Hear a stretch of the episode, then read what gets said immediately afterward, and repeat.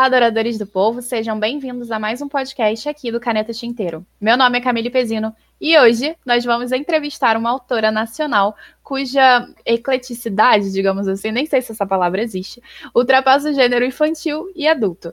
Ela é escritora da editora Coerência e também autora de A Fantástica Livraria dos Livros Vivos e Mundos Paralelos. Ela é a Rosana Orix. Oi, pessoal, é um prazer estar aqui com vocês. Eu sou Rosana Orix, professora e escritora, amo a literatura. Hoje a gente vai conversar um pouquinho aí sobre as minhas obras. E a gente está ansioso para essa conversa. Rosana, responde para gente como e quando foi que você descobriu seu interesse pela literatura e quando você quis ser escritora. Você pensou assim: hoje, esse é o dia marco que eu vou me tornar uma escritora, ou isso foi aos poucos? Foi no mesmo momento ou em momentos diferentes? Olha, foram vários momentos, né? Na verdade, eu sempre fui encantada pelas palavras. Eu sempre fui apaixonada pela literatura, é, desde a minha pré-adolescência. E na juventude eu já arriscava escrever artigos para os jornais e até inclusive uh, nos meus 17 anos eu já tinha sido publicada pelo Jornal de Santa Catarina três vezes. Caramba! Mas assim, escritora de romance, né, escritora de livro mesmo, foi mais tarde, foi bem mais tarde. Quando eu estava na universidade, eu escrevi alguns textos, pedi para alguns colegas lerem, alguns professores, e conforme a devolutiva deles de apreciar a minha escrita, eu fui tomada de mais coragem, sabe, de mais confiança. E em 2004 é que eu comecei a escrever meu primeiro romance. No caso, Mundos Paralelos. Mundos Paralelos, exatamente. Que era, a princípio, para ser um livro só, mas virou uma série. Mais para frente a gente fala sobre isso. É verdade, a gente vai falar mesmo.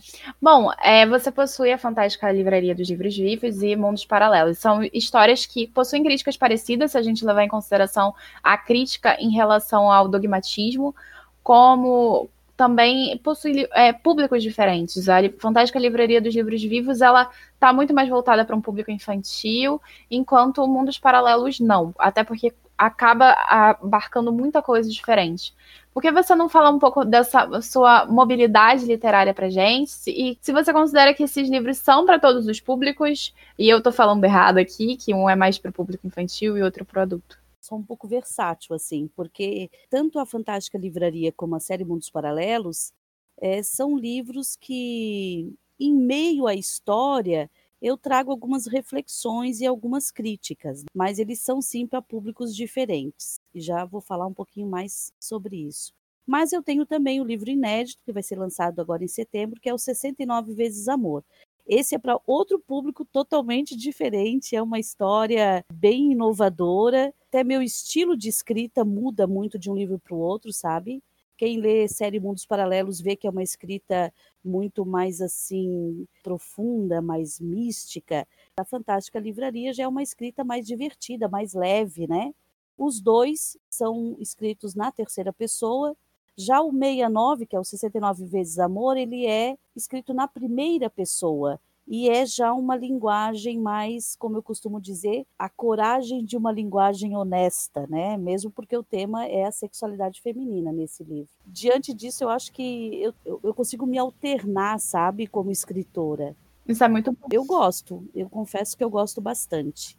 Agora, sobre as, as críticas, eu acho bem bacana assim a tua pergunta, assim a, a tua sacada, sabe, em, em, ter lido os livros e ter percebido isso com clareza. Porque assim, algumas reflexões e críticas que né, estão nos livros, só que de maneiras diferentes, como tu fala, mesmo porque o público é diferente, né? Eu até vou citar aqui o livro Uma Breve História da Humanidade, Sapiens, uhum. onde o autor ele diz que existem três ordens imaginadas que sustentam a nossa sociedade global, que é política, economia e religião.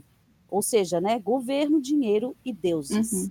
E, na minha opinião, não tem como inspirar uma pessoa a pensar com a sua própria cabeça, como diria Nietzsche, sem levar essa pessoa a questionar essas três ordens. Isso é verdade. E eu acredito que a leitura ela pode ser divertida, ela pode ser uma leitura de entretenimento, porque isso, isso é importante para a gente, né? Faz bem para nossa alma, mas ao mesmo tempo ela pode instigar o leitor a uma reflexão. E eu acho isso muito válido. Por isso que em todos os meus, meus livros os leitores eles vão encontrar como pano de fundo uma certa crítica a esses três poderes, essas três ordens imaginadas: política, economia e religião. Realmente dá para encontrar, para mim pelo menos fica muito clara a questão do dogmatismo religioso, mas isso. Você não adentra tanto na que. Você adentra no ponto econômico também, por exemplo, em A Fantástica Livraria dos Livros Vivos, quando você tem aqueles capítulos, aquele capítulo na, lá no final sobre o dinheiro. E no Mundos Paralelos você também tem essa crítica quando você, por exemplo, traz um, o, o personagem que é amante da protagonista e a mobilidade que ele se utiliza ali, como, como ele se folga, e como também o, a, o próprio sistema religioso do, do mundo, de mundos paralelos, também se faz, até porque você, dentro de várias culturas diferentes, política e religião eles são basicamente uma coisa só, e você encontra isso em mundos paralelos, eu achei bem legal, porque faz uma reprodução de algumas sociedades antigas, então é, é realmente é bem presente, até porque essas três cúpulas elas sempre estão conectadas de alguma forma. Até hoje no Brasil a gente encontra isso. Você tem a bancada evangélica religiosa no, no Senado. Não sei se, é, se é justo você ter uma bancada religiosa dentro de um sistema político, sabendo como política e religião são complicados assim de, de serem misturados. Então é bem interessante toda, todo o pontuamento crítico que você faz nesse entremeio das, nas suas obras. Eu gostei bastante disso. Eu fico bem feliz. Sobre essa questão da bancada evangélica, na verdade o Estado é laico, né? Significa que ele não está vinculado a uma tradição religiosa específica. E pela Constituição a gente tem a liberdade de consciência e de crença, né? Uhum.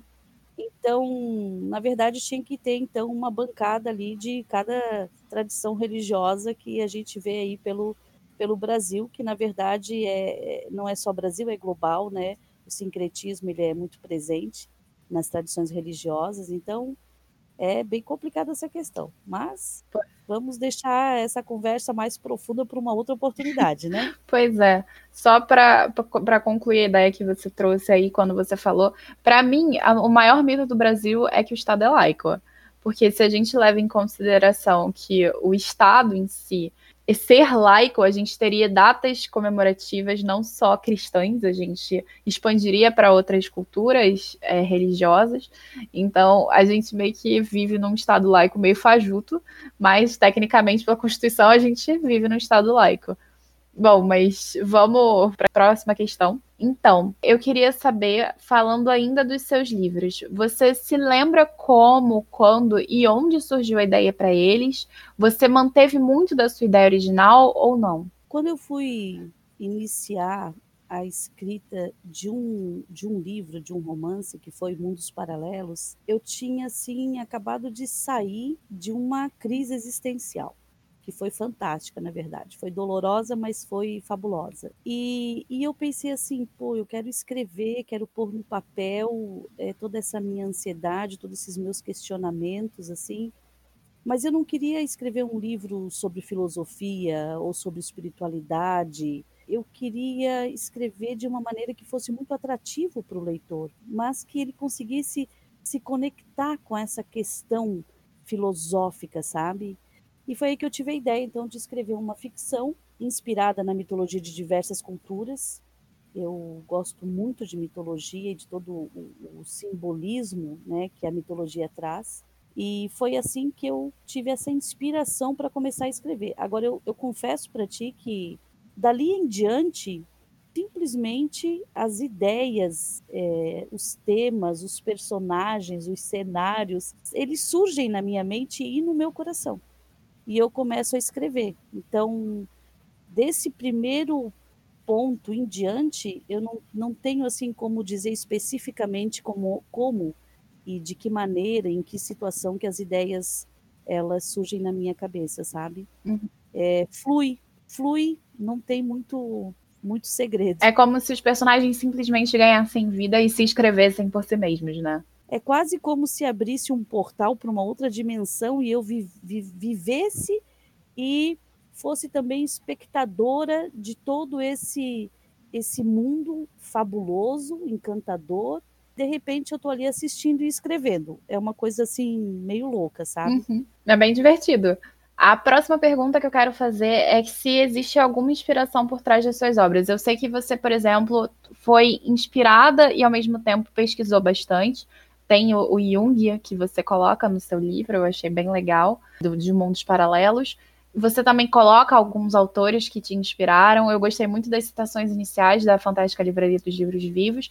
O que eu queria saber é quais, foram as suas inspirações por trás das obras, a, a base mitológica de mundos paralelos e quais foram as suas inspirações também na Fantástica Livraria dos Livros Vivos? O que que te inspira e o que que te inspirou em cada momento? Olha, a série Mundos Paralelos ela é né, inspirada na mitologia de vários povos e também na teoria do multiverso, né?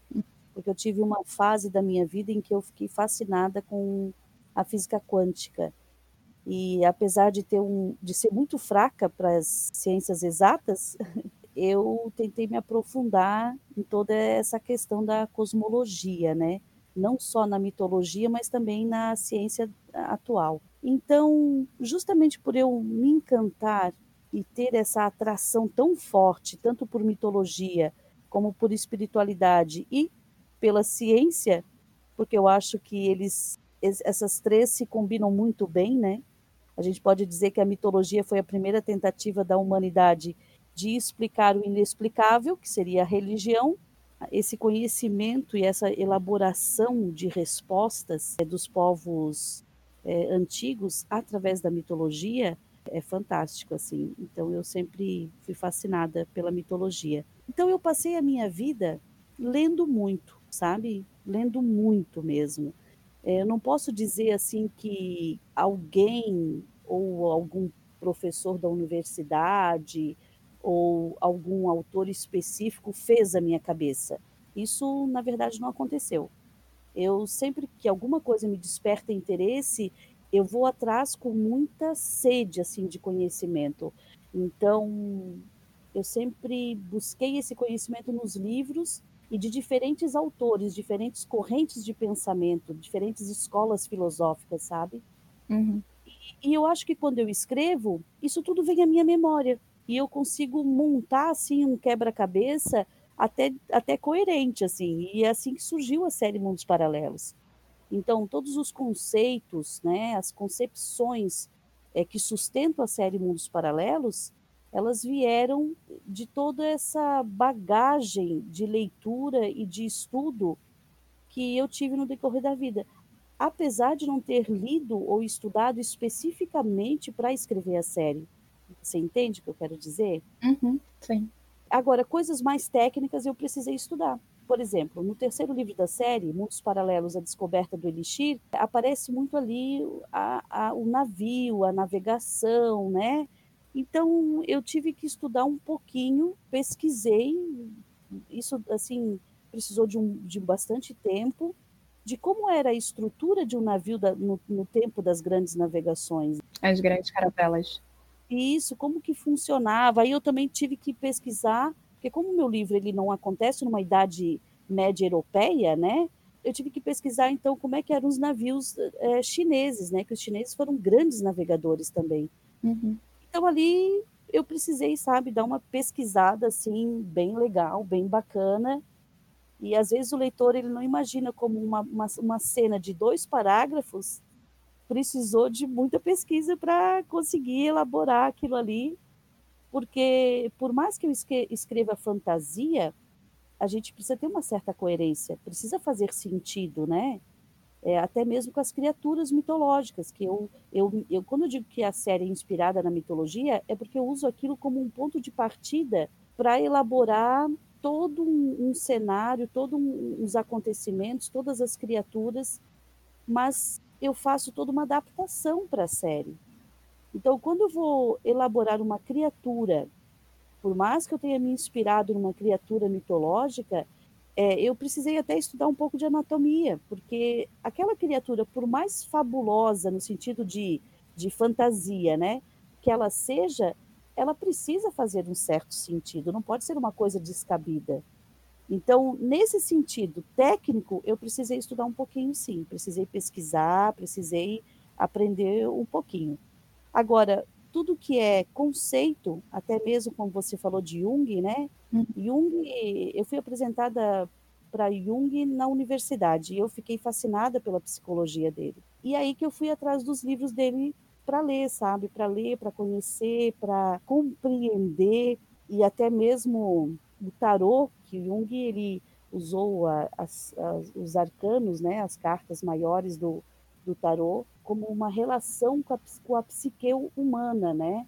Que são os arquétipos do ser humano. Muito profundo e muito e traz uma clareza, uma luz para a mente da gente sobre sobre assuntos diversos, mas também assuntos que tu consegues abraçar com o teu coração e se identificar com aquilo e até crescer, até evoluir um pouco. Então, Jung, ele é meu amigo, né? Eu considero ele meu amigo.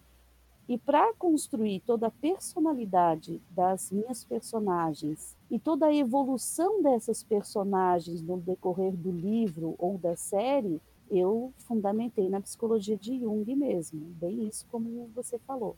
Mas, no caso da psicologia de Jung, foram leituras no decorrer da minha vida. Não foi uma coisa que eu precisei ir lá, pegar os livros da minha prateleira, pesquisar, sabe? Uhum. É é todo um conhecimento que, que já estava na minha memória por anos de, de leitura e de estudo.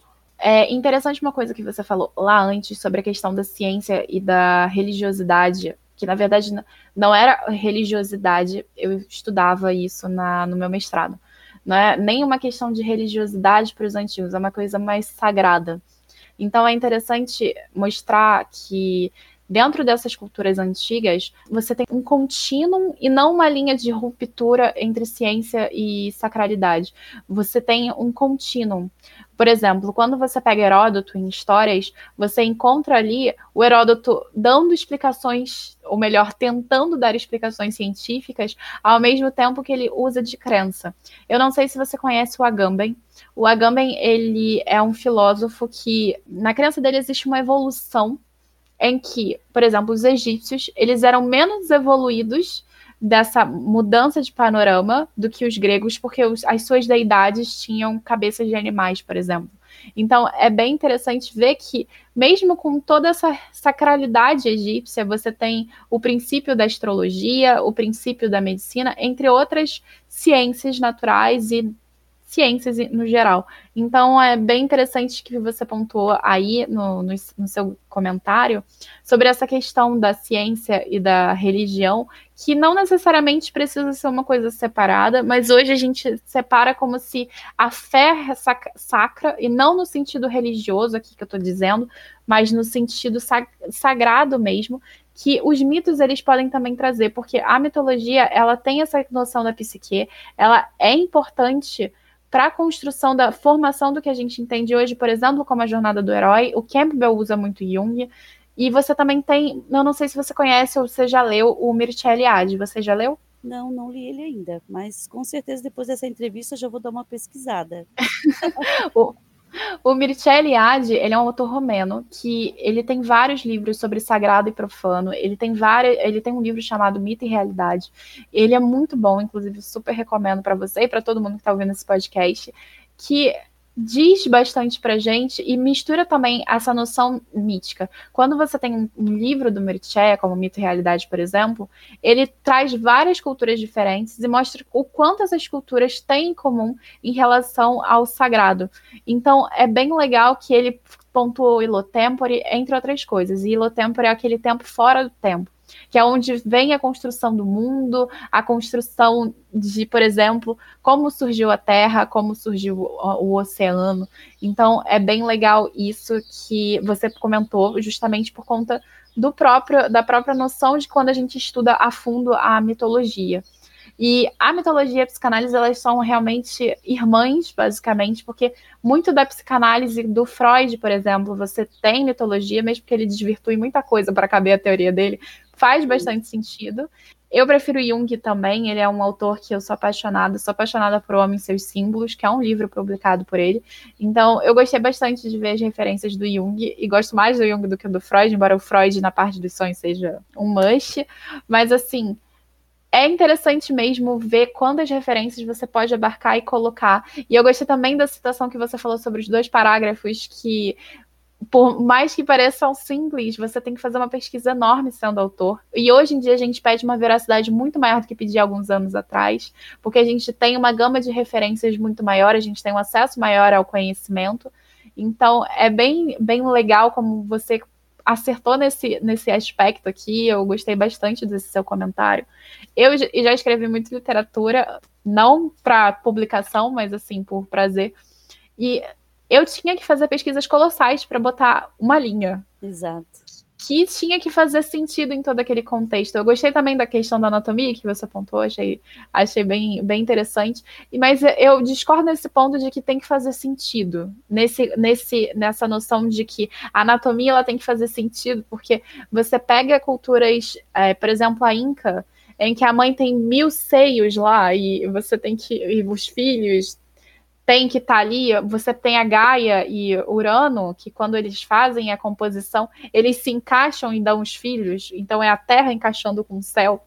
Eles não têm uma forma humana. A, a gente tem essa noção de antropomorfia muito forte, porque somos humanos. Tem um, um autor que disse, eu não lembro quem agora, que se que se as vacas tivessem deuses, elas teriam formato de vacas. É, e é exatamente por isso que os homens eles têm os seus deuses de maneira antropomórfica. E é legal ver que essas referências que se falam dessa maneira, elas vão Sim. se complementando, embora a gente tenha aí na mitologia egípcia, entre outras mitologias antigas, uma mistura com a natureza, porque a mitologia nada mais é do que uma tentativa de explicar os fenômenos naturais, na minha concepção, pelo menos, é o princípio da ciência. Então, eu gosto desse contínuo que é abordado entre ciência e sacralidade mitologia, no caso. Então eu gostei bastante dos seus comentários, eles foram super pertinentes e interessantes. Você vê que essa questão da mitologia, ela realmente foi uma tentativa de explicar a natureza, né, os fenômenos naturais, mas ela é tem uma ligação com o mistério, né, com aquilo que está além de alguma explicação objetiva. E justamente é esse mistério que está ligado à religiosidade e às crenças desses povos que elaboraram toda essa essa seu sistema mitológico, né? Então, realmente você tem razão, a mitologia ela está ligada à religiosidade dos povos. E o que acontece quando você falou sobre religião, né? O que acontece com a religião, quando é que a religião vem desvirtuar todo esse, esse mistério nas, nas tentativas de, de explicar a vida, o mundo, a natureza e até a própria psique humana e as relações humanas, é quando surgem as religiões monoteístas. Uhum. Porque a religião monoteísta, ela traz as crenças como dogma, traz as crenças fundamentalistas. E é ali que desvirtua todo esse encantamento pelo mistério. Porque a partir do momento que você traz respostas objetivas e definitivas para todas as questões humanas, as questões fundamentais da existência humana, você simplesmente perde, perde a graça, você perde o mistério, porque já está tudo explicado. Né? E não abre margens para mais nada, para nenhum outro conhecimento, para nenhum outro despertar, para nenhuma outra possibilidade. E é ali que gera também a intolerância e até a violência, porque você traz uma coisa definitiva e única, que é a verdade absoluta, inquestionável. Então, quando surge a religião monoteísta, já lá com Zoroastro, na Pérsia, e, e ele influencia daí o, os hebreus, da onde surge a, o judaísmo e depois o cristianismo, é justamente isso. É ali que se perde a, a conexão com o sagrado. É quando surge a religião com crença dogmática e fundamentalista e determinista, né? Absoluta. Agora, quando você falou ali sobre a mitologia grega e a mitologia egípcia, na verdade, a, a, mitologia grega ela traz, claro, as suas divindades e os seus mitos para explicar a natureza, mas concentra muito na questão da psique humana e das relações humanas, né? Tanto que os seus deuses têm características falhas defeitos humanos até, pode-se uhum. dizer, né? Sim. E os deuses é, egípcios, que têm a sua é, eles são híbridos, né? Tem a cabeça de animais. Eles têm uma conexão, eles não vão subjugar a natureza, mas eles mantêm uma conexão de igual para igual com a natureza. Confesso que eu me atraio mais por essa linha de, de mitologia, aquela que continua com a sua conexão com a natureza, considerando-se igual e não superior, não superior à natureza ou superior aos animais, superior às, às forças uh, naturais, mas se mantém como um igual. E essa conexão com a natureza eu acho fantástico, sabe? Hum. É, é, é como se tivesse preservado aqueles conceitos das, dos povos nativos, né? dos, dos povos é, primitivos, essa ligação com a natureza. E eu acho que ali existe um, um encantamento muito forte. Olha, eu vou fazer só uma discordância, porque o que acontece? Você falou sobre a questão do, de divindades unas dentro de culturas antigas e que do zoroatrismo. Eu, eu vou ser honesta, eu não gosto, nem um pouco. Mas o, o que, que acontece? Culturas anteriores, inclusive o Antigo Egito, tiveram momentos de monoteísmo. E várias vezes durante a as culturas, por exemplo, da Índia já tiveram seus momentos monoteístas e até mesmo naquela região em que vai fazer a formação greco-latina, já teve esse monoteísmo.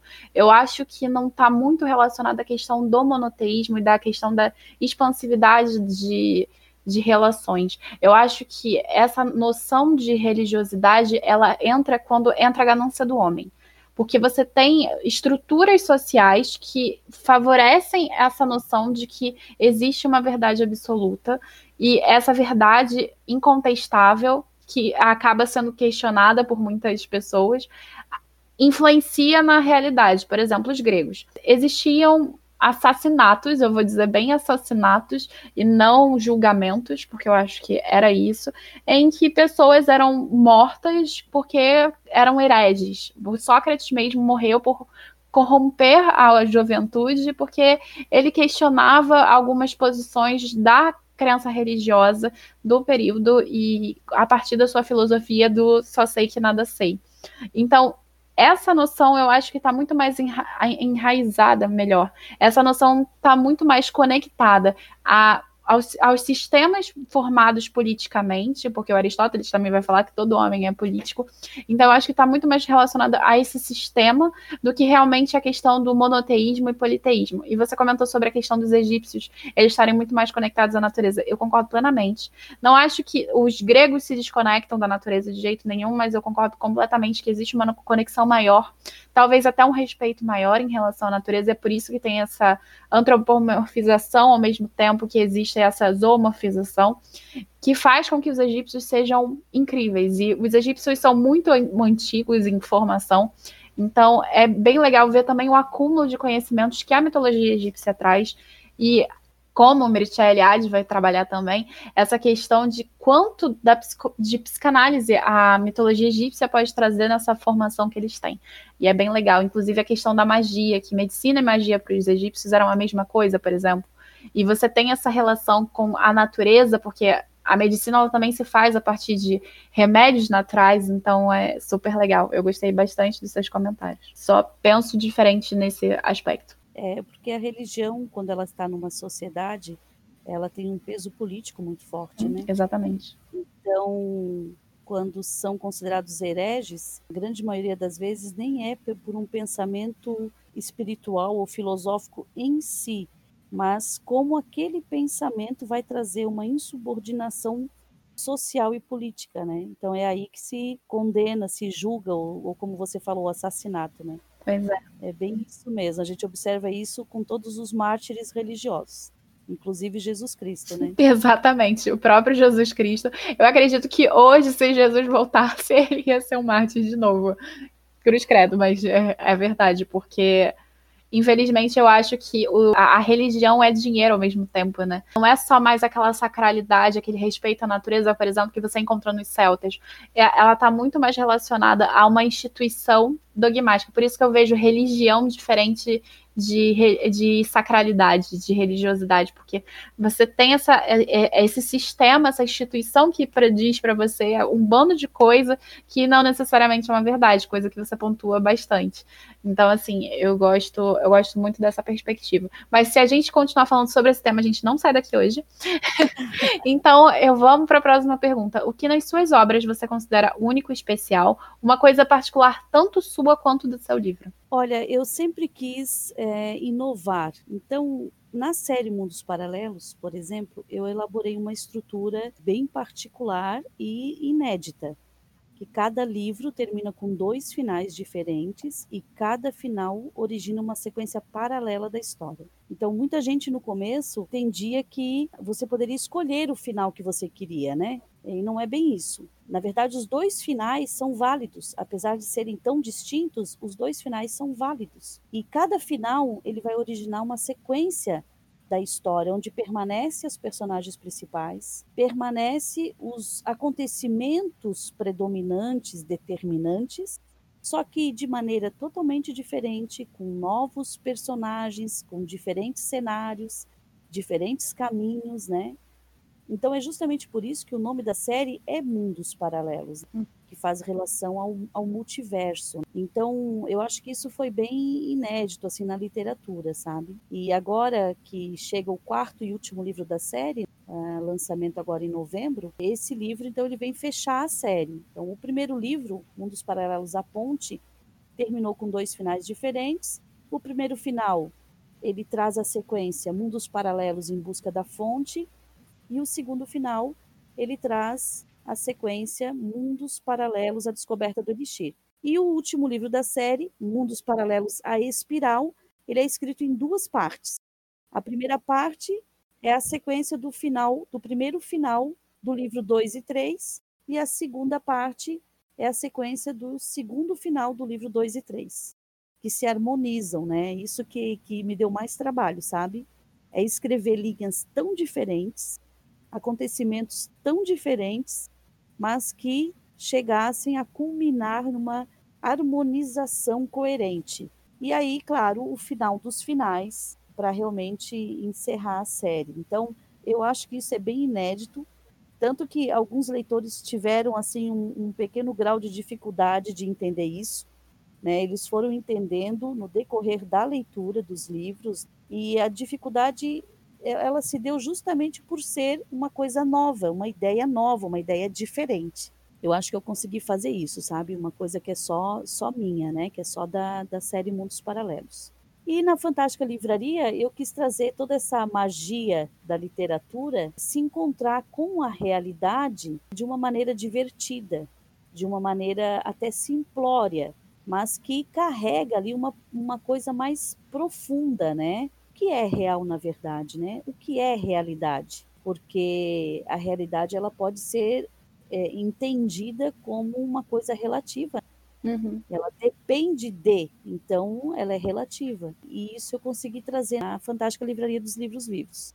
É, no livro 69 vezes amor, eu trouxe a sexualidade feminina de uma forma assim bem sincera, mas sem pretender ser um livro hot ou uma tese sobre feminismo eu sei que é, essa questão do sagrado feminino ele é muito urgente e muito pontual e eu considero assim que nós estamos vivendo um, uma fase do auge do feminismo, sabe? Finalmente. Mas também nós estamos é, num momento em que o livro, a literatura hot está assim muito em alta também. Mas eu não pretendi ser nenhuma coisa nem outra quando eu escrevi 69 vezes amor. Quis trazer algumas verdades sobre a sexualidade feminina, mas com, com muita coragem, com muita sinceridade, numa linguagem muito honesta, sabe? Hum. E eu acredito que todas as mulheres, todas as mulheres, elas vão se, se encontrar em alguns capítulos do, do livro. Então, na verdade, eu estou presenteando as mulheres com esse livro, 69 Vezes Amor, que na verdade é uma história verídica, é baseado em fatos. É a história de uma mulher chamada Aira Lobato. É evidente que é, nomes e de lugares e de pessoas foram mudados, né, por uma questão óbvia, uhum. mas esse livro promete muito também. E eu acho que nesse sentido eu quis também inovar, trazer uma história verídica que, que vai abordar essa questão da sexualidade feminina. Mas como eu disse, claro que tem quando tu vai falar sobre sexualidade, vai ter momentos em que você vai descrever uma cena, por exemplo, que ela pode ser um pouco mais quente, né? Uhum. Mas sem aquele floreado de palavras para induzir o leitor a uma excitação. Não, não tem isso. É uma linguagem sincera e honesta, e por isso eu acredito que ele é um pouco inovador também. Então, para ter certeza se ele vai trazer uma coisa nova e boa, é só esperar agora, em setembro, o lançamento desse livro e a devolutiva dos leitores. Interessante. Eu gostei muito da questão de mundos paralelos, da, da ideia da estrutura que você trouxe, até porque você está trabalhando no multiverso, né? Então, a, essa noção quântica, como você disse que é apaixonada, ela é uma coisa que me chama bastante atenção e eu acho que na questão da estrutura você deve ter tido muito trabalho. Eu nem, e nem imagino quanto trabalho você deve ter tido para encaixar aqueles, os finais diferentes nas outras partes. É, deve ter sido realmente muito complicado. Eu, fico, eu fiquei até assim, meu Deus, quando eu terminei de ler, eu falei assim, meu Deus, ela vai ter tanto trabalho para fechar isso. Tu sabe que, que você acredita que não, não me deu trabalho essa parte? Caramba, jura? Juro, sabe por quê? Ah. Porque justamente a série ela é fundamentada, né, inspirada na mitologia. Uhum. E, e, e, a mitologia ela te traz muitas possibilidades, muitos é caminhos. É verdade. E, e, e, que depois que você interpreta o sentido daquele signo, por exemplo, você vê que é uma coisa até simples. É um pensamento diferente, mas ele não é complicado, não é tão complexo assim. Então, a minha dificuldade em escrever a série, a estrutura da série não, não me trouxe tanta dificuldade, não. E o leitor pode até é, ter a ideia de que vai ser complicado entender essa estrutura, mas a partir do momento que ele começa a ler os livros, ele vai entrar nessa viagem aí comigo e ele vai se surpreender. Eu não achei a estrutura complicada nesse sentido de compreensão. Eu, eu achei que seria mais difícil você ter que escrever sempre dois finais, duas histórias para chegar numa congruência. Isso eu achei que seria difícil, mas você está dizendo que não é, então, caramba, eu achei bem legal, porque às vezes você foi, foi o ponto de partida para sua história foi isso. Então talvez fique mais fácil fazer essa parte. Ou não, não? Quando eu terminei o primeiro livro, porque Mundos Paralelos era para ser só um livro. Uhum. Quando eu comecei a escrever, eu já escrevi o final. Eu gosto de, de, Quando eu começo a escrever, eu determino os personagens principais, os cenários principais e os acontecimentos principais. Então, quando eu estou lá escrevendo 20% do livro, que me vem a ideia toda de como eu vou fechar essa história, eu já pulo e já escrevo o final. Uhum. Então, quando eu escrevi o final de Mundos Paralelos, eu fiz uma coisa ali no final que depois que eu terminei de escrever o livro, eu me arrependi. E, e eu escrevi outro final, sabe? Uhum. Só que na hora de escolher qual dos dois finais, eu não queria. Eu, eu, eu me arrependi de uma coisa que eu fiz, no sentido assim de me arrepender, porque eu não queria ter aquela dor. E quando eu escrevi um, uma outra alternativa de final, eu também não quis abrir mão. Então eu foi ali que, que veio a ideia. Por isso que eu digo quando, que é quando eu estou escrevendo que as ideias vêm, sabe? Uhum. Foi ali que eu tive a ideia, não, eu vou manter os dois finais. E quando eu terminei de ler, revisar, né, e, e revisar de novo o livro, eu percebi que era muito promissor e que muito ainda podia ser, ser feito e ser dito e ser realizado. E foi ali que surgiu a ideia, então, da série Mundos Paralelos. Foi justamente esse impasse de eu não conseguir escolher qual dos dois finais ficaria no livro. Então eu escolhi os dois finais. E aí surgiu toda a ideia dessa estrutura inédita aí da série. Muito interessante, porque vários autores eles começam com esse ponto de partida final, é, não não só você, eu já conheço outros autores que fizeram, que pensaram dessa mesma forma, e aí esse esse final, eu acho que o mais difícil numa escrita não é o final, é o meio, por isso que eu achei difícil, não pela questão da estrutura de mundos paralelos único, mas sim dos quatro livros, que você tem ali dois livros intercambiáveis. É daquela maldição de que de trilogia, em que o primeiro é muito bom, o terceiro é maravilhoso, mas o segundo ele cai de qualidade. Então foi por isso que eu pensei isso. Mas já que você está me dizendo que não tem nada a ver, então foi interpretação de minha parte muito falha. Nós ficamos por aí com essa questão. Eu achei bem interessante mesmo a estrutura que você colocou, justamente porque eu achei ela bem única, porque está relacionada muito a essa questão do multiverso. O multiverso a gente encontra muito nos quadrinhos, até porque sempre tem um escritor novo falando sobre o mesmo personagem de maneira diferente. Então isso, isso foi bem legal. É bom que vai ser só, tipo, só esses quatro, acredito eu. Não vai ter que nem nos quadrinhos que a gente tem que ficar sabendo qual escritor resolveu qual final para aquele aquele dado personagem, por exemplo, os finais do Batman são inúmeros, do Superman também. Tem vezes que o Superman fica com a Lois, tem vezes que ele fica com a Mulher Maravilha, tem vezes que ele fica sozinho, tem vezes que ele vira vilão. Então, assim, isso acaba sendo muito confuso nos quadrinhos, porque você tem muitas referências que você pode usar. Mas quando você tem uma história mais fechada como a sua, eu acho muito mais tranquilo. Então, assim, mas na literatura em si, no sentido de literatura romanesca, como a gente está pensando, não que quadrinho, para mim, não seja literatura, mas o, pelo menos na minha perspectiva, tem alguns que discordam disso. É na literatura romanesca, nesse sentido de fluidez, sem a representação de imagem, é bem difícil mesmo ver uma coisa dessas. Eu acho que eu não vi também. Então, assim, eu gostei bastante da, da apropriação de multiverso dentro do, da ideia do seu livro. Vamos para a próxima pergunta, que eu queria saber quando a gente pensa na ideia de livros vivos, Talvez você, não sei se você conhece a referência do Coração de Tinta da Cornélia Funk, você conhece? Sim, conheço, eu li o livro, assisti o filme. Pois é, eu sou apaixonada pela Cornélia. Eu sei que gente, tem muita gente que não gosta e tem muita gente que não conhece, eu acho um absurdo, mas, é, mas acontece. Enfim, quando a gente, a gente tem essa referência dos livros que ganham vida, que na verdade os personagens saem do livro. Mas no seu livro, eles literalmente, os livros, eles se abrem e ganham vida. Eu achei isso muito diferente. Por que você preferiu que fosse desse jeito? Bom, primeiro porque é fabuloso mesmo essa questão do personagem sair do livro e se tornar teu amigo, né? Quer dizer, você vai interagir com aquele personagem é, e não só é, ler sobre o personagem, né? Uhum. Então, realmente, é, Coração de Tinta é, é um livro incrível. Mas, como eu gosto de fazer um pouco diferente, né? Eu quis inovar também. E na Fantástica Livraria eu pretendi dar vida aos próprios livros, é, mostrando que o, o livro, mesmo ele tendo toda uma história e vários personagens, muitos acontecimentos, mas que o livro em si ele pode ser teu amigo, não só o personagem que você vai eleger daquele livro. Então, o livro vivo na Fantástica Livraria, ele carrega na sua personalidade e na sua aparência é, características da sua própria história, conteúdo e personagem. Uhum.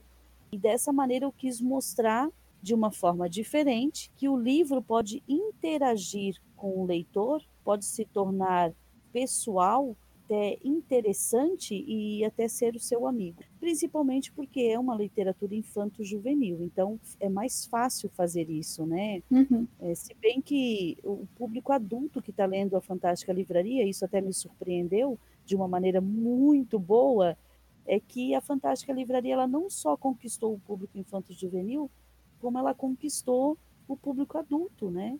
Nós adultos estamos apaixonados por esse livro e isso foi uma surpresa muito agradável para mim, tanto que me motivou a escrever uma outra história e daqui a pouco eu conto sobre isso. É uma novidade de primeira mão. Gosto de novidades, gosto de novidades. É, e foi realmente uma, uma experiência muito legal. É um livro super curtinho que realmente é voltado para esse público. Só que ele é, ele traz tanto uma ode à literatura que eu acho que todo leitor acaba se identificando bastante, inclusive com a Bina. Então é bem, é bem legal mesmo, foi bem fofo. Acho que a melhor caracter, a, o melhor adjetivo que eu posso usar para o seu livro foi fofo, porque eu li, eu, eu achei tão fofo, tão meigo, que me cativou na hora. Os seus livros eles são cheios de críticas. A gente já comentou de algumas, mas qual crítica principal que você queria transmitir aos seus leitores? Tem uma crítica principal? Não tem? Qual dentre elas você acha mais essencial?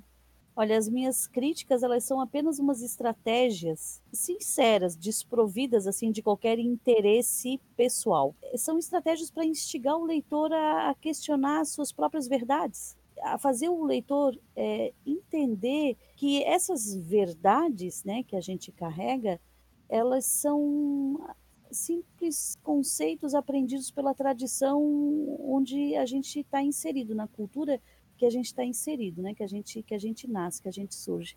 Lembra que eu falei, né, das três ordens imaginadas, né? Uhum. Então, então assim, o meu desejo, né, não é impor os meus conceitos, não é defender as minhas verdades, não é ser um, um, um exemplo de caminho a ser seguido, sabe? Não, nunca foi esse o meu interesse o meu interesse, o meu intuito foi só inspirar o leitor a trilhar uma jornada em busca de respostas alternativas, né? de novos olhares, novos horizontes, é, novas possibilidades, novos caminhos. E quem sabe assim até colaborar com o despertar do leitor. O fato só de trazer um certo encantamento através da leitura é, já me deixa muito feliz. Mas se o leitor, assim como você, perceber todas essas críticas, né, e, e levar o leitor a todo um questionamento em relação às suas próprias verdades, eu acho que isso seria o auge, eu acho isso fabuloso. Porque eu acho muito mais importante você questionar, duvidar, perguntar, do que encontrar respostas. Nunca foi meu objetivo trazer resposta alguma. Pelo contrário, é levar o leitor a perguntar, questionar. Pelo menos essa é a minha intenção. Você é uma discípula de Sócrates. É, posso dizer que sim, também. É, porque o Sócrates vai nessa, nessa linha do só sei que nada sei, ele questiona realmente sim. os padrões, até que a pessoa que se considera sábia, na verdade, ela se descobre não sabendo nem do seu próprio ofício. Então, é o famoso porquê das crianças de quatro anos. É, de certa forma, sim. Mas ainda assim, é não só para criticar conceitos da, da, da, nossa sociedade, mas um pouquinho mais além, assim, sabe? Você, uhum. você até é, refletir sobre a tua própria construção como eu, como pessoa, né? Isso é muito importante. E eu acredito que quando você consegue se questionar, né, será que é? Por que é assim? Quem disse? Quem se beneficia? Né? Por que tem que ser assim? Então, quando você questiona isso, você está até, além de, de, de, estar colaborando com a tua própria desconstrução e reconstrução, que seria a carta de, da torre, né, no tarô, conforme Jung fala, uhum. você também está colaborando de certa forma em considerar o outro, porque tolerância significa considerar o outro um igual, um igual no sentido de que ele tem direito de ser quem ele é, assim como eu tenho direito de ser quem eu sou. Né? Ele tem direito de acreditar no que ele acredita, como eu tenho direito de acreditar no que eu acredito. Então, é, eu acho que quando você abandona as tuas certezas, as tuas convicções, e você se questiona, você não só está dando um passo a mais para o teu despertar, como você também está se desarmando em relação ao outro. Você está considerando o outro um igual.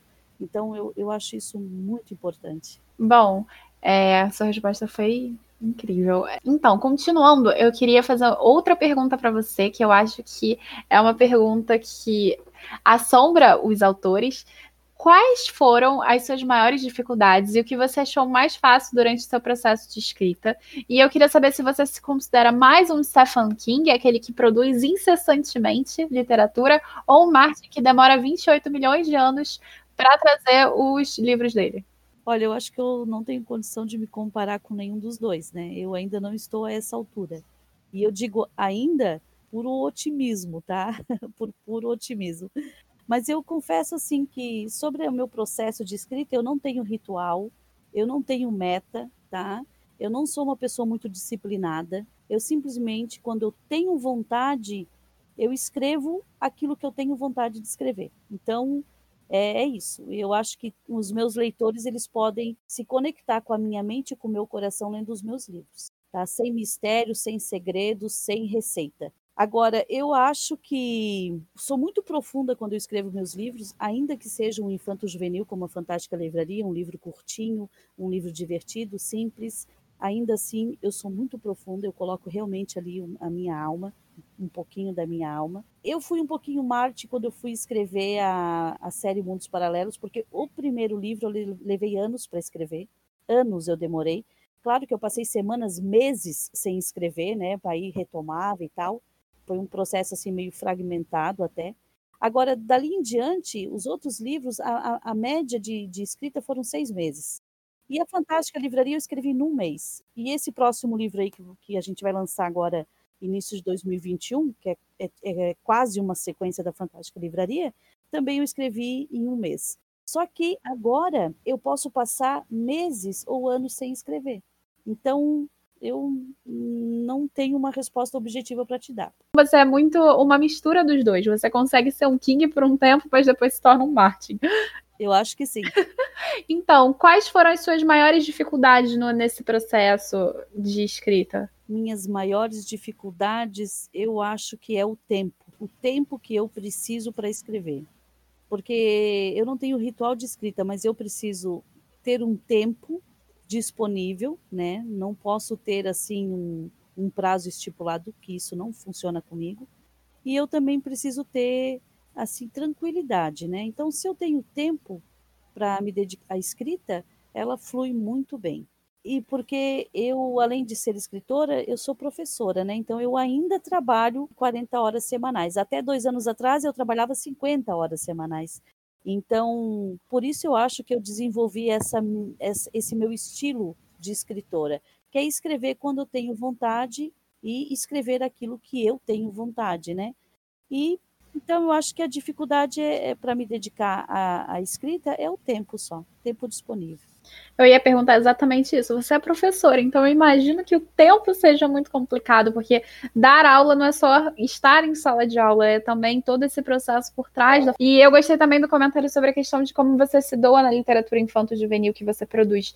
E na minha humilde opinião, eu acho que é o tipo de literatura mais difícil, porque você tem que transmitir certo conteúdo para um público que ainda está em formação. Então você tem muita responsabilidade e ao mesmo tempo você tem que trazer aquele público para aquilo que você está produzindo e tornar aquilo compreensível para ele. Então, assim, para mim, a literatura mais difícil é essa.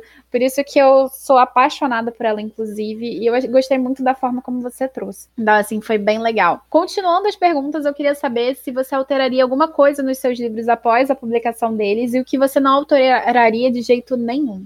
Hoje eu te respondo que eu não ia alterar nada, em absolutamente nada. Mas como eu sei que nós, como seres humanos, estamos em constante construção, e eu sei que a Rosana pessoa e a Rosana escritora hoje não é exatamente a mesma de 10 anos atrás, provavelmente, se você me fizer essa pergunta daqui a 10 anos, eu vou responder várias coisas que eu mudaria. Mas hoje não. Hoje eu não mudaria absolutamente nada. Gostei. Gostei. Bom, é, dentro da fantástica livraria dos livros vivos, é, nós encontramos uma crítica que eu achei sensacional sobre a questão do viralatismo literário, que é assim que a gente nomeia essa noção de que a literatura estrangeira é melhor do que a nacional. Por que você não expande essa crítica aqui para gente? Você vê isso mudando no cenário atual ou acha que vá, vamos continuar no nosso cenário editorial brasileiro a culturar o que é estrangeiro. Embora essa crítica ela não seja só ao mercado editorial em si, mas em todos os outros meios de comunicação e até na vida cotidiana, porque a gente sempre acaba valorizando mais do que é do outro.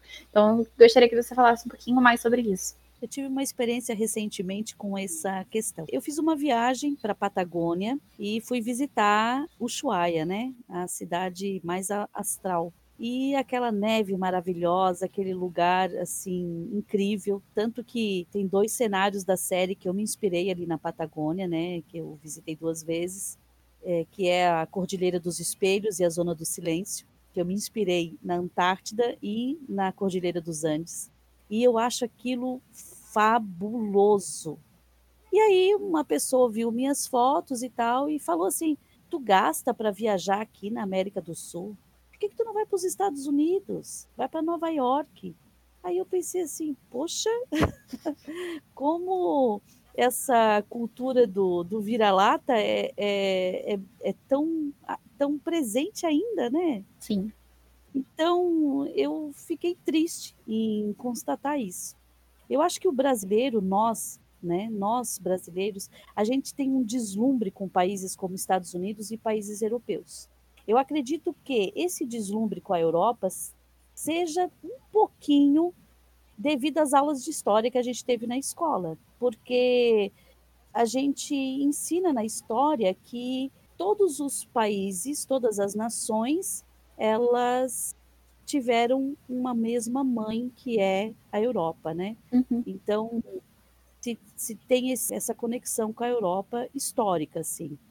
E os Estados Unidos, eu acredito que seja pouco culpa de Hollywood, sabe? Uhum. Pouco culpa do cinema. Acredito realmente nisso.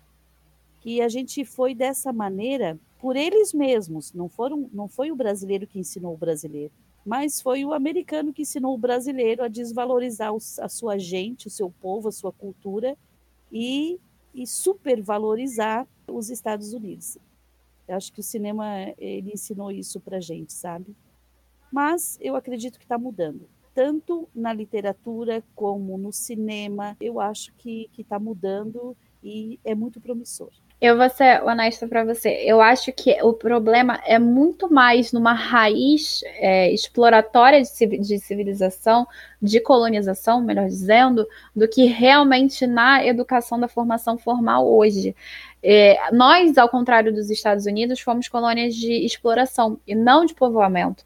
Então, eu acho que isso influencia muito a percepção que, por exemplo, o Brasil tem, a África tem, entre outros países que não só o Brasil, eles possuem em relação ao que é europeu e também ao que é americano, porque o americano ele teve essa colônia de povoamento diferente, teve revoluções, teve guerra civil, teve tantas coisas que fizeram a construção deles e o cinema hollywoodiano enaltece isso muito. Então essas influências acabam indo pra gente. Até porque os Estados Unidos ele se vê como o rei da cocada preta o tempo todo.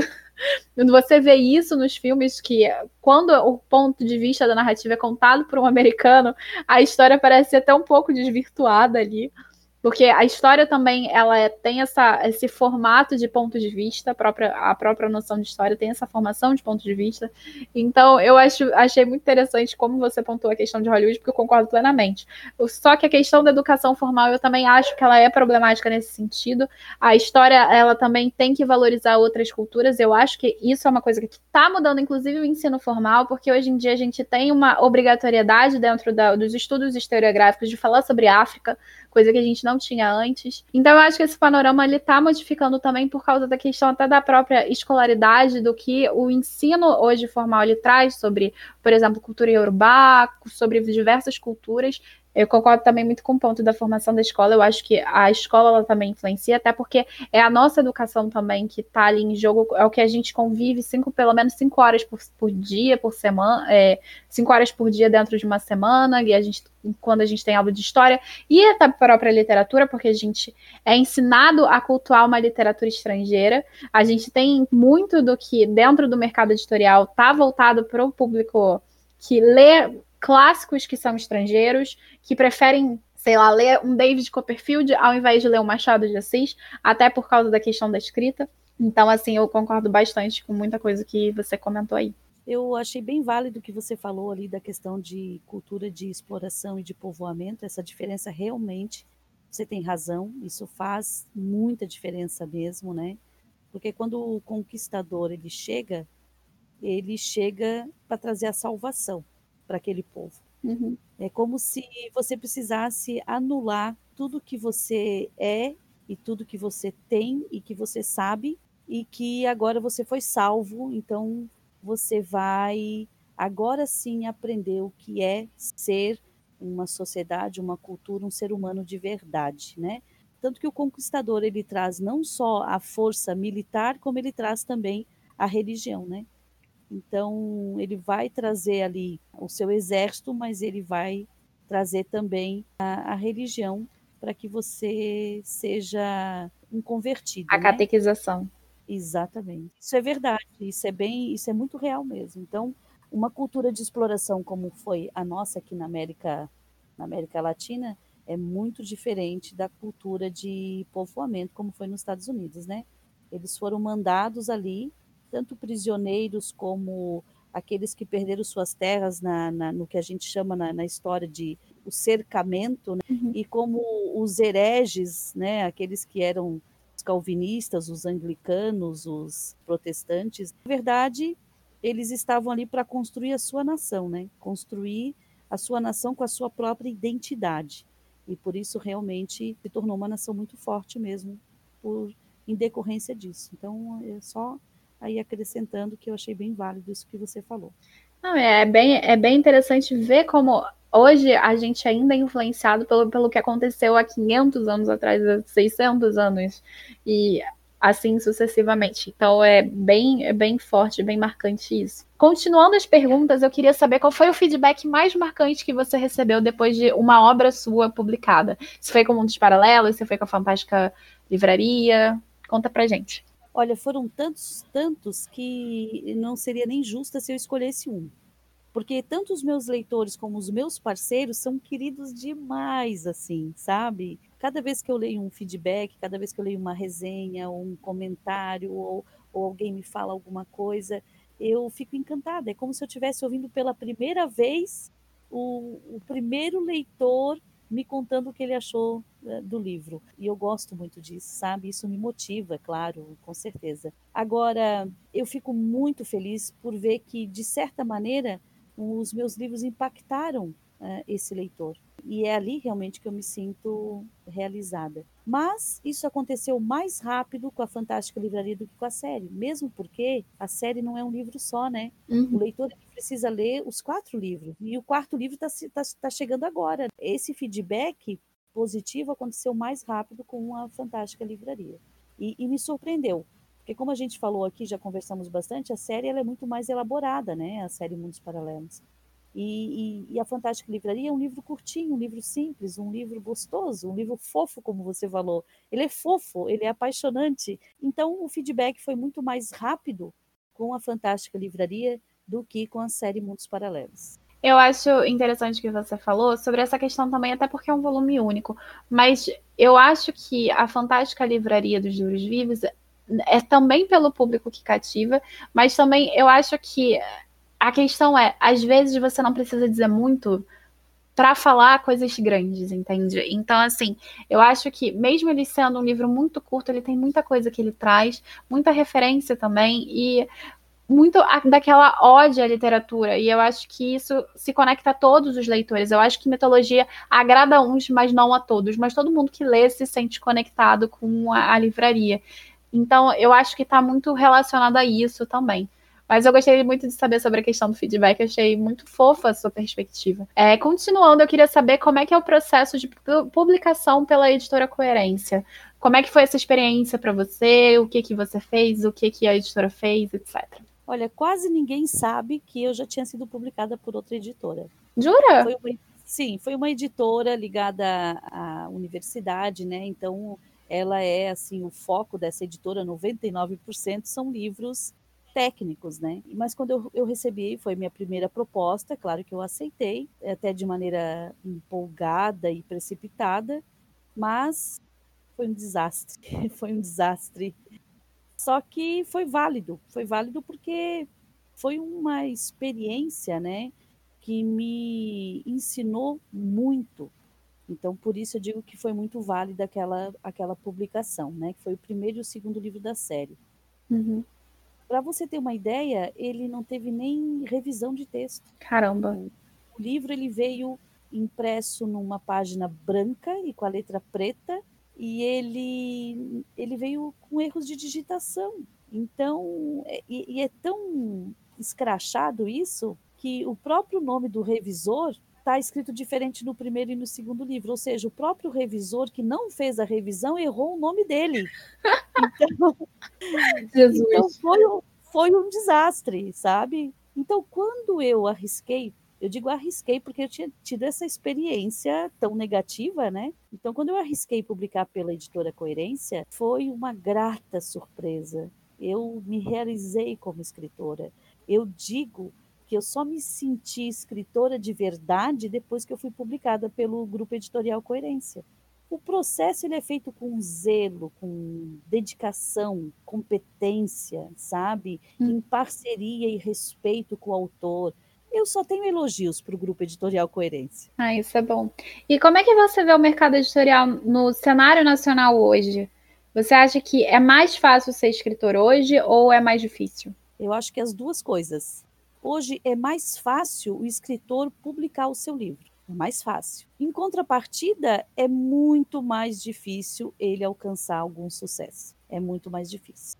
Digamos assim que há 20 anos atrás, você podia ser um escritor, seria muito difícil conseguir publicar o livro, e você podia ser um escritor anônimo, você podia usar até pseudônimo, porque você não aparecia, só aparecia a tua obra, só aparecia o teu livro.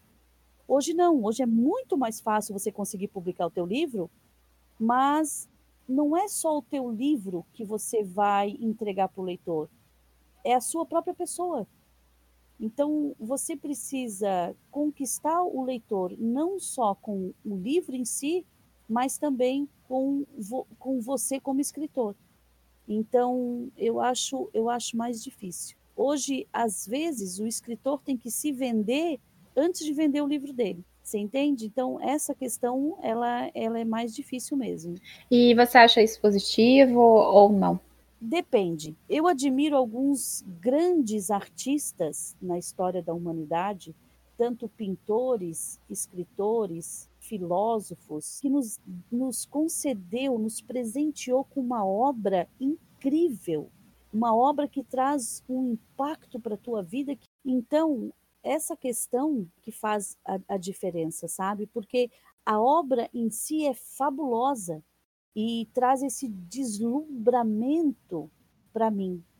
Só que quando eu vou estudar um pouquinho como era a vida desse artista, seja pintor, escritor, atriz, eu vejo que a vida dessa pessoa ela era uma vida muito complicada. É, a vida dessa pessoa, a vida pessoal dela, ela como, como ser humano, ela não era tão fabulosa como a obra que ela, que ela realizou. E, e sempre foi possível isso.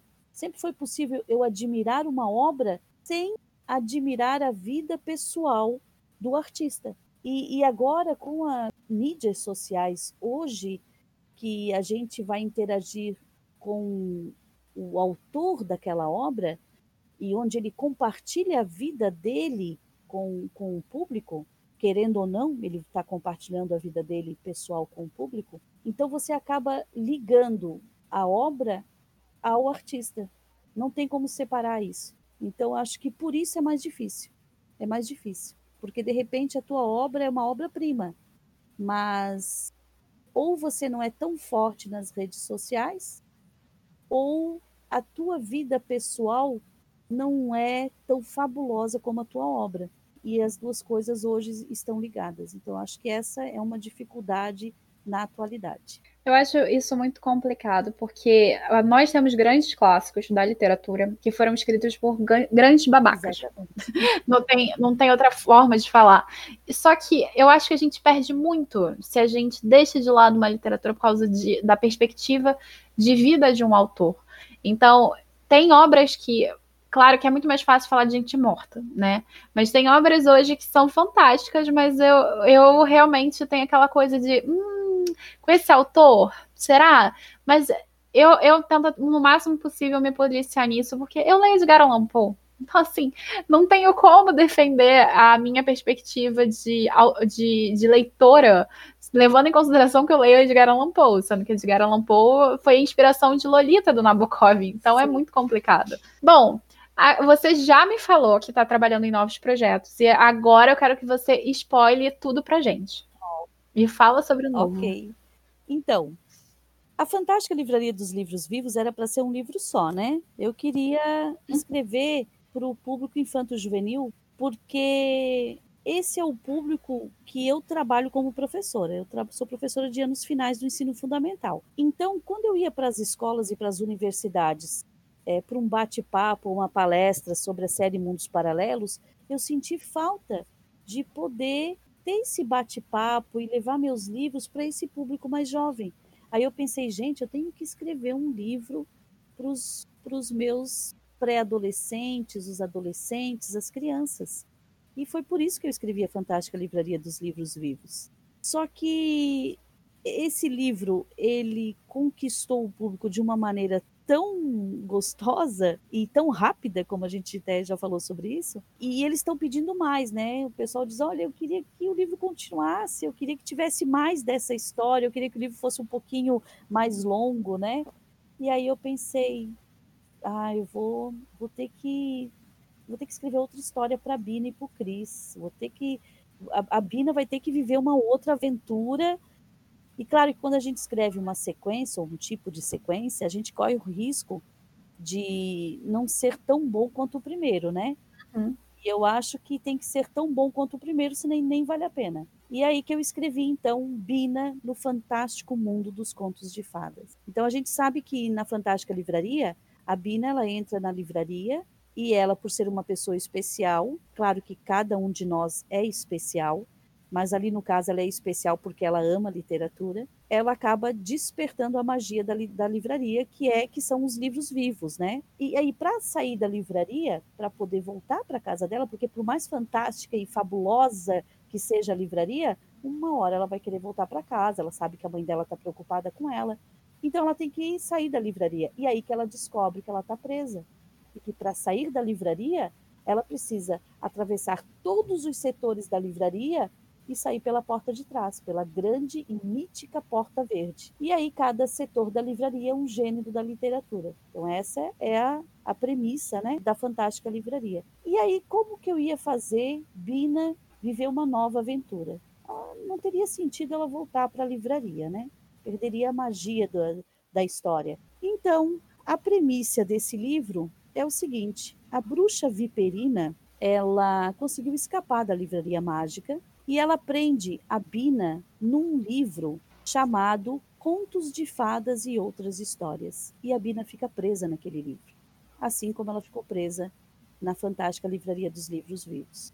E para conseguir sair desse livro, se libertar desse livro, claro, ela conta com a ajuda de dois personagens muito especiais, né, que eu não posso falar, que são personagens que ela conheceu na Fantástica Livraria, e ela precisa atravessar todos os capítulos desse livro e sair pela última folha, senão não existe possibilidade de fuga. E cada capítulo é um conto de fada. Então, de repente, Bina, de, de, de capítulo em capítulo, ela vai passando por momentos dos contos de fadas. Então, esse livro ficou muito fofo, esse livro ficou muito lindo. E essa semana eu recebi o retorno de uma beta, entre outras coisas maravilhosas que ela me disse, inclusive é a mesma beta que leu a primeira vez a Fantástica Livraria, ela disse que gostou mais do segundo livro do que do primeiro. Oh. Coisa que eu achei que seria impossível. Então eu estou muito animada com Bina no Fantástico Mundo dos Contos de Fada. Lançamento até maio de 2021. O livro está pronto, mas a gente sabe que o processo de publicação leva meses, né? É verdade. Quem não sabia, está sabendo agora. Então, a Bina vai voltar ano que vem. E como eu falei, né, o 69 vezes Amor vai ser lançado agora em setembro.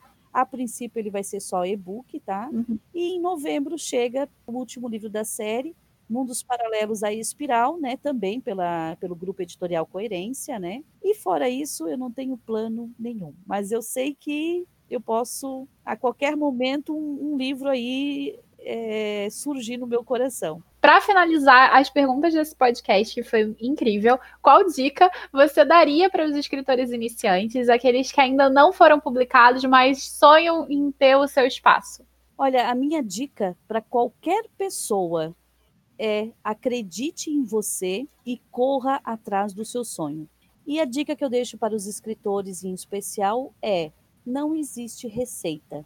Cada um tem o seu caminho, mas certamente todo o caminho de um escritor passa por uma editora competente. Nossa, terminou de maneira tão profunda. Gostei. Enfim, você quer falar mais alguma coisa para o público? Para terminar, eu quero te agradecer você é uma pessoa encantadora. Ai, obrigada. Você é, uma, você é uma graça de pessoa, uma simpatia. Você tem um carisma nos teus vídeos e, e eu senti todo esse carisma aqui nessa entrevista. E além disso, eu descobri uma coisa sobre você. Jura? Você é mega inteligente e eu adorei isso. Ai, Olha, parabéns, tá? Parabéns pelo teu trabalho, parabéns por essa paixão que tu tem pela literatura. Foi um prazer conversar contigo, foi um prazer estar aqui é, com o teu público. E eu estou encantada contigo. E tenho certeza que a gente vai voltar a conversar outras vezes. A gente se adiciona no WhatsApp, menina. Vai ser a melhor coisa. Com certeza. Bom, muito obrigada pelos elogios. Você também é um amor. Eu gostei muito de ver o quanto você estudou, o quanto você se dedicou às obras que você escreveu. Eu estou ansiosa pelo segundo li livro da Fantástica Livraria dos Livros Vivos. Já estou aqui na torcida. Bom, gente, é isso. Esse foi o podcast de hoje. Foi um prazer enorme ter a Rosana por aqui. E eu espero que vocês também tenham curtido essa entrevista. Vocês podem acessar a Rosana através das redes sociais dela, do Instagram, arroba. Então vocês têm todo acesso a ela e as obras dela. Ela foi publicada pela Amazon a partir do Kindle. E no grupo editorial Coerência vocês encontram os livros dela sendo publicados de maneira física.